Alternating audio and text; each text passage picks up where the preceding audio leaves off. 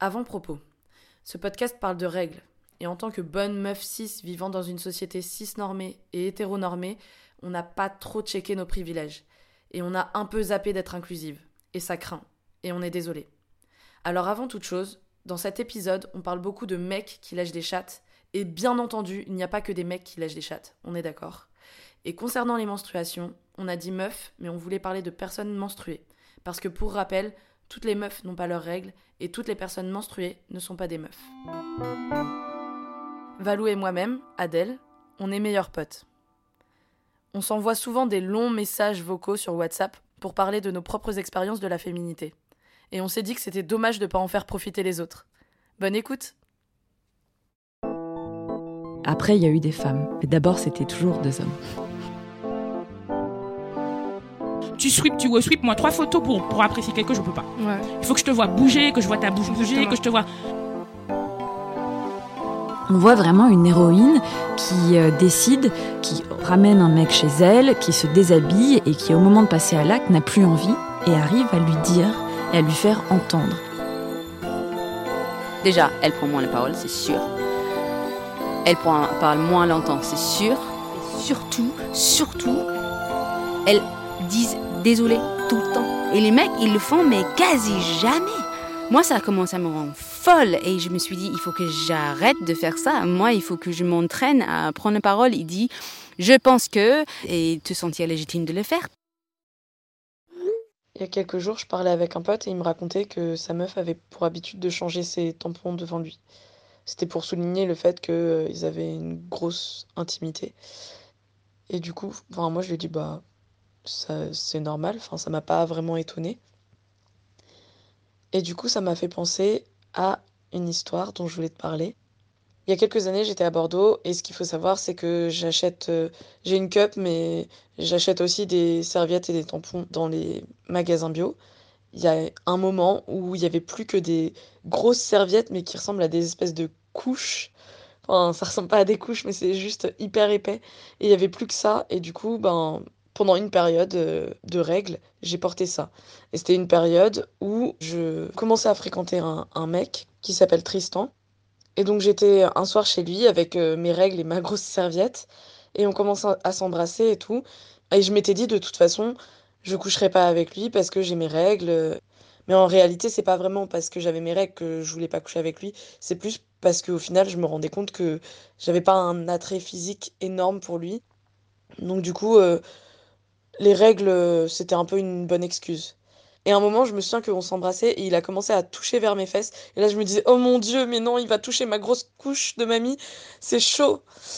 Heureusement pour moi, ce soir-là, je devais voir euh, Alix, donc euh, une pote qu'on a en commun, toi et moi. Et donc, j'ai rejoint Alix, on a picolé, et puis après, elle m'a dit, viens, on va manger chez moi. Donc, on va manger chez elle, accompagné de Flo, son mec, et d'un autre pote. Arrivé chez elle, J'ouvre la porte et là, je vois un mec trop beau, trop stylé. Et on a commencé à tchatcher. Il m'a dit qu'il connaissait le roller derby, qu'il avait vécu à Orléans, qu'il raidait beaucoup, sa passion c'est le vélo. Donc j'étais là, oh mon dieu, mais ce mec est tellement stylé. du coup, on a passé la soirée à picoler tous ensemble. Je sais même plus si on a bouffé au final. Et à un moment, euh, Alix et Flo nous disent qu'ils vont se coucher parce qu'ils en peuvent plus. Donc nous, on continue à faire soirée avec Arthur, le mec euh, qui était trop beau gosse, et euh, l'autre mec qui, qui, était là depuis le début de la soirée. Et à un moment, on se retrouve dans le canapé tous les trois assis. Et puis, il y avait déjà une petite tension entre Arthur et moi. Lui, il commence à me caresser la cuisse, je commence à lui caresser la cuisse. Et là, l'autre mec, il commence à me caresser la cuisse aussi. Et je lui, je lui bouge sa main. Sauf qu'il recommence. Et je lui dis, mais en fait, non, j'ai juste pas envie, mec. Et ce qui était assez bizarre, c'est que pendant la soirée, déjà, on s'était pris la tête, lui et moi. Et je trouvais ça trop ouf qu'il essaye quand même, qu'il tente. Alors que j'étais pas du tout dans un mood de plan à 3 ou quoi. Enfin bref, du coup, on, recommence à s'embrasser avec Arthur. Et le mec recommence, etc. Mais finalement, on arrive à le bouger, à lui faire comprendre que là, c'est vraiment malaisant ce qu'il est en train de faire. Donc le mec bouge. Go away, scary monster, go away. Go away. On commence à se chauffer avec Arthur. Bon, certes, j'avais dit à Tristan que j'avais mes règles, mais en réalité, je pensais que c'était plutôt la fin. Et Arthur commence à me faire un cuni. D'ailleurs, c'était le premier bon cuni que j'ai eu, alors que j'avais 23 ou 24 ans.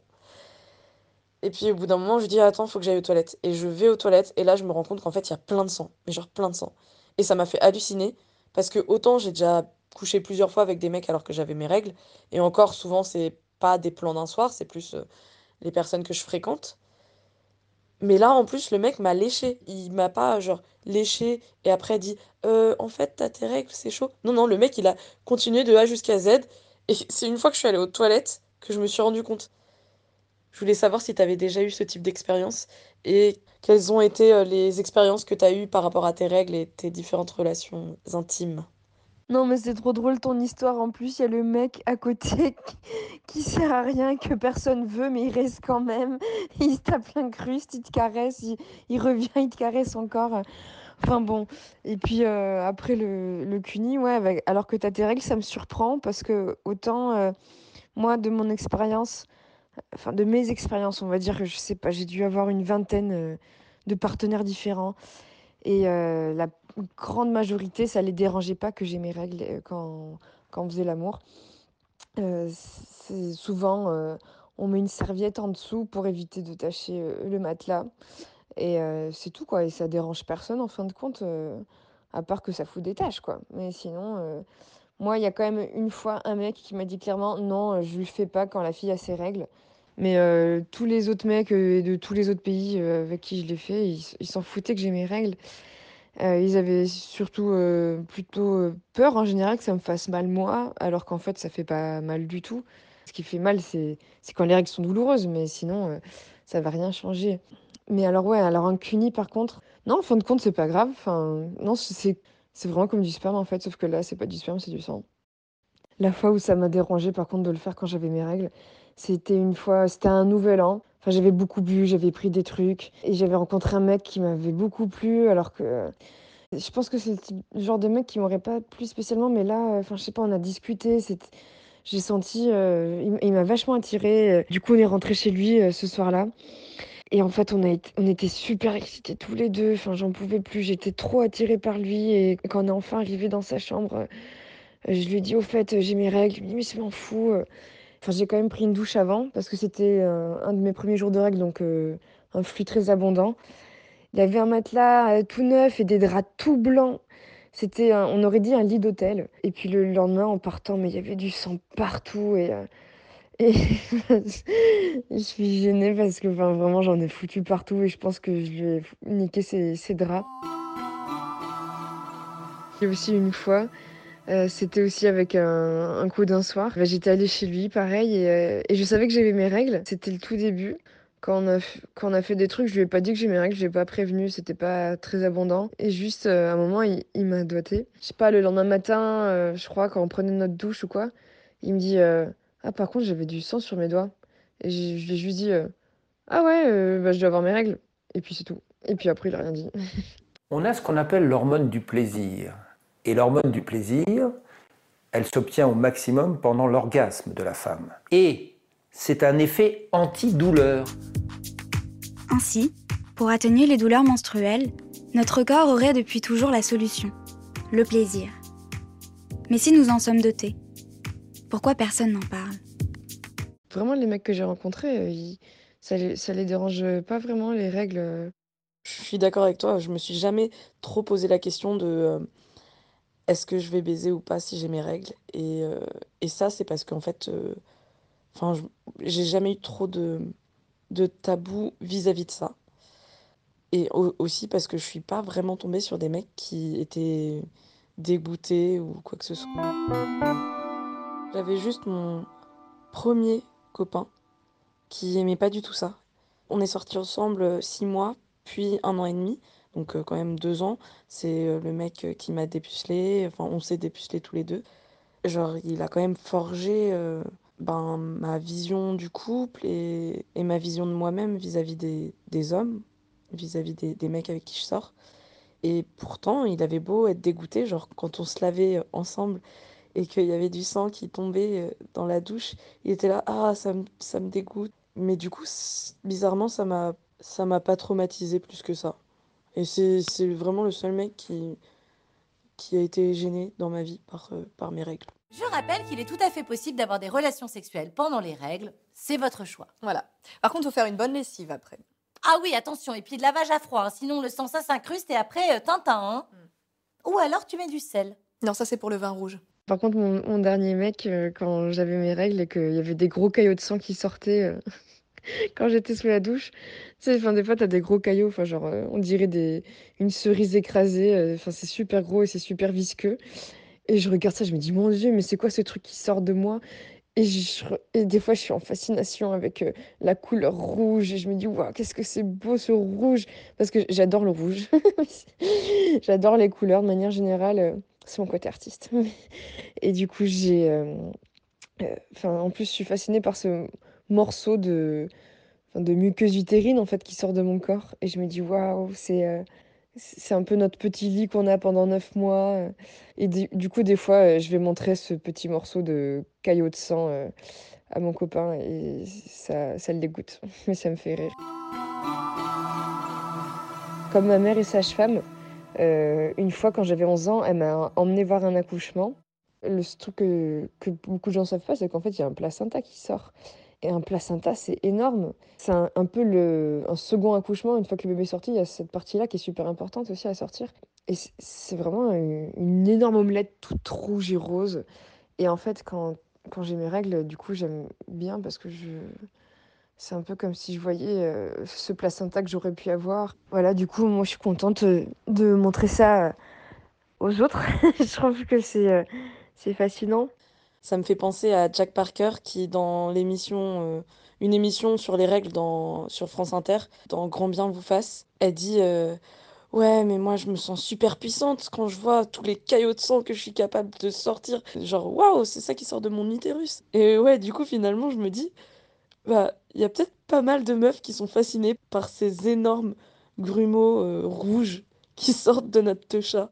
Je pense qu'on est euh, assez fasciné euh, de manière générale euh, par notre corps. Tu sais, quand on fait un gros caca, mais genre combien de fois j'ai entendu des mecs parler pendant enfin tellement longtemps du caca qu'ils avaient chié juste avant de venir à la soirée et que c'était était tellement gros, ils étaient tellement fiers. Enfin, tu vois. Enfin, donc si eux sont fiers de leur caca, enfin ça me paraît normal qu'on soit fiers de nos règles aussi quoi.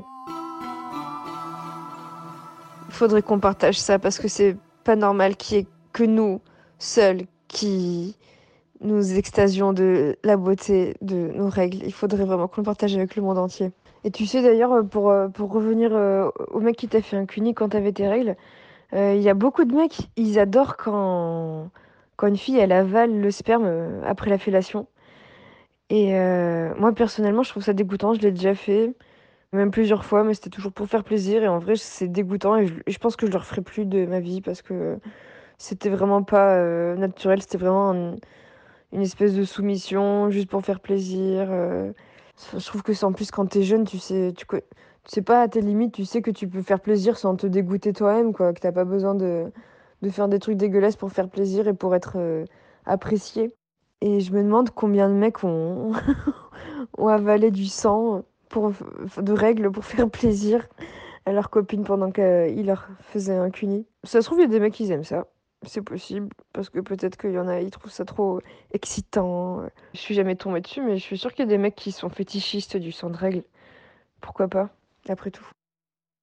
Pour répondre au fait de sucer euh, et d'avaler, etc., euh, tu disais que peut-être qu'il y a des mecs qui aiment ça.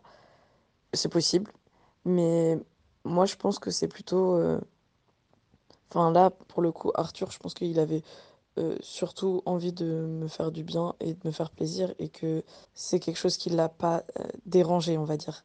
Mais je suis pas sûre qu'il ait kiffé non plus. Mais, mais par contre, genre, moi, j'ai toujours détesté le goût du sang. C'est un goût de fer. Et je me souviens quand j'étais petite, quand j'étais en maternelle ou en primaire, les gens, enfin, les gens, mes petits camarades de classe, quand ils s'écorchaient, il se léchait euh, la plaie. Genre euh, sur le bras, euh, boum, une petite écorchure et il léchait. Et, et moi, j'étais incapable de faire ça parce que vraiment, je, je déteste le goût du sang. C'est burk, burk, burk. Et je me dis finalement, bah, quand on te lèche et que tu as tes règles, bon, certes, c'est une chatte et du coup, ça peut avoir le goût d'une chatte, mais ça a le goût d'une chatte qui a ses règles, quoi. Donc, ça a juste le goût de faire finalement. Et si c'est quelque chose qui te dérange pas, voire euh, que t'aimes bien, et ben c'est finalement pas si dérangeant, pas si crade. Ça se trouve, ça peut même se cuisiner, on peut même faire du boudin de règles. Hein. J'en sais rien. C'est, enfin, on est bien capable de faire du lait. Euh, c'est trop bizarre. Enfin, moi, à chaque fois, ça me. Je, je, bug dessus. Je me dis, mais c'est quand même fou qu'on notre corps fasse de la bouffe. Même si moi ou mon compagnon, il peut boire mon lait, mon propre lait. Mais en fait, euh, pourquoi pas manger son propre sang? Non, mais j'en sais rien, pourquoi pas? Enfin, parce qu'en plus, il y a plein de bonnes choses dans le sang. Euh, quand on mange du boudin, euh, c'est bon quand t'es anémié. Euh, ben, c'est certainement très bon quand t'es anémié de manger ton sang de règle aussi. Hein. Il y a certainement une manière de le rendre propre et enfin, propre à la consommation. J'en sais rien. Donc, il y a certainement des bonnes raisons pour qu'un mec avale le sang de règle pendant le cuni. Pourquoi pas? Parce qu'en plus, il y a plein de mecs qui vont euh, aussi pour, euh, que la fille avale le sperme pendant, après la fellation. il va souvent dire. Euh, enfin, il y a, des études qui, circulent sur Internet qui disent que, soi-disant, le sperme, c'est très bon pour la santé, ça lutte contre le cancer et je sais pas quoi, je sais pas quoi. Mais bon, mais ça, mais pour moi, c'est vraiment des mecs qui avaient trop envie que la meuf avale et que du coup, ils ont pondu des articles à la con. Enfin, je, pense que c'est vraiment pas fondé scientifiquement. Ça se trouve, c'est vrai, j'en sais rien parce que enfin, le corps humain, c'est vraiment incroyable et fascinant. Mais bon, euh, ça m'étonnerait quand même. Si c'est vrai pour le sperme, c'est peut-être vrai pour le sang aussi. Hein. Est-ce que tu préfères te faire rouler sur le bras par un camion devoir fixer pendant 10 heures non-stop ton bras en bouillie sur la route, puis le manger pendant que ta mère te fixe, puis le vomir dans un seau que tu apportes à un charcutier pour qu'il en fasse des saucisses que tu dois toi-même aller vendre sur le marché, ou les gens qui t'achètent tes saucisses te payent en paix. Ou alors boire des règles, juste une fois dans ta vie. Le sang de règle, c'est sûr que c'est utile pour plein de trucs. Enfin, genre, apparemment, c'est hyper bon comme engrais. Et moi, la dernière fois, euh, enfin, là, je commence à avoir de l'eczéma. Et je sais pas pourquoi, genre, euh, je me suis dit, oh là là, euh, j'ai hâte d'avoir mes règles parce que comme ça, je pourrais me mettre du sang sur, sur mon eczéma. Et c'est bizarre parce que, genre, j'ai jamais pensé à des trucs comme ça. Mais là, c'était un peu comme, comme si c'était évident pour moi qu'il fallait que je mette du, sang de mes règles sur mon eczéma. Et, du coup, je me dis, mais enfin, des fois, ton corps, il, il sait. Non, mais en vrai, je suis trop d'accord avec toi pour le boudin pour le boudin de règles. Je suis sûre que ça existe. Et en plus, ce serait bien mieux que le boudin de. Ah, j'arrive pas à dire boudin, j'ai dit boudin tout à l'heure. le boudin de règles, ce serait beaucoup mieux que le boudin de, de cochon, parce qu'il y aurait quand même nettement moins de souffrance. Et en plus, je suis sûre que dans le boudin de cochon, il y a plein de trucs dégueulasses. Et par rapport au lait, moi j'avais déjà cherché si ça existait du fromage de lait maternel. Parce que, parce que finalement, on utilise du fromage de lait de vache qui est en plus, euh, en plus d'être euh, absolument abominable envers les vaches, puisque ça crée énormément de souffrance. Pour obtenir ce lait, les vaches sont soumises à des inséminations forcées. Donc il faut savoir qu'une vache, euh, en règle générale, elle est mature sexuellement à partir de, enfin, aux environs de l'âge de 3 ans. Dans l'industrie laitière, une vache à partir de l'âge d'environ 15 mois va être inséminée, et ce environ tous les 3 mois jusqu'à la fin de sa vie en plus c'est plein de pus et tout, enfin bref, c'est dégueulasse. Et du coup, je m'étais dit, mais du coup, si nous, on est capable de faire du lait, on doit, faire, euh, on doit être capable de faire du fromage. Mais en fait, euh, j'en ai pas trouvé. Eh bien, je sais pas si ça existe le fromage à base de lait maternel, mais par contre, ce que je sais, c'est qu'en Angleterre, à Londres, il y avait une boutique de glace qui vendait des glaces de lait maternel. Et c'était vraiment un truc de fou. C'était des, euh, ça avait l'air d'être des super glaces. Et euh, donc, en fait, il y avait des mères euh, donneuses de lait. Et c'était leur boulot, en fait, de, de, tirer leur lait, tu sais, avec un tire-lait, là. Et euh, elles étaient vachement bien suivies médicalement parce que avec le lait, en fait, avec le lait, le, tu as le, virus du sida qui peut être transmis et d'autres maladies. Donc, du coup, médicalement, elles étaient vraiment bien surveillées pour voir si elles n'étaient pas malades ou quoi. Et voilà, du coup, elles donnaient leur lait et il y avait toutes sortes de glaces, toutes sortes de parfums. Enfin, c'était comme une glace normale, sauf que voilà, c'était du lait maternel. Et quand je suis allée à Londres la dernière fois, j'ai voulu y aller pour voir euh, par curiosité, mais en fait, il avait fermé le magasin. But will customers like it? Tastes nice. A bit different to normal ice cream, I'd say. More creamy. ce que je sais, c'est qu'en France, c'est interdit de commercialiser son lait. Je voulais juste te dire que le jour où j'aurai un enfant et que j'aurai démonté de lait, on pourra faire des crêpes ensemble. Ce sera bon. Vas-y, je... vas-y, je suis grave chaude. De ouf. Et comme ça, on fera des crêpes et on fera fondre du bleu dedans. Enfin, du bleu ou du roquefort, c'est des trucs comme ça, là. les trucs pourris. Ouais, ouais, si tu veux prendre mon lait maternel et qu'après euh, tu, tu, le mets dans une cave euh, à Roquefort, il n'y a pas de souci. Hein, euh, je t'en ferai, des, ferai des petits pots à emporter. T'en fais ce que tu veux. Par contre, ce qu'on pourrait se faire bientôt, c'est, c'est avec nos cups récupérer notre sang et, et se fabriquer du boudin soi-même. On regarde une recette sur internet et puis vas-y, c'est bon, on se fait ça. Vas-y, en vrai, je suis chaude. mais par contre, ça voudrait dire qu'il faudrait qu'on ait nos règles en même temps. Ah, mais par contre, t'imagines, on pourrait, on pourrait faire un... on pourrait faire du des boudins qu'on commercialiserait après pour euh, tous les cannibales euh, qui sont trop en kiff de ça. Ça, ça peut être cool. on peut se faire de la thune comme ça.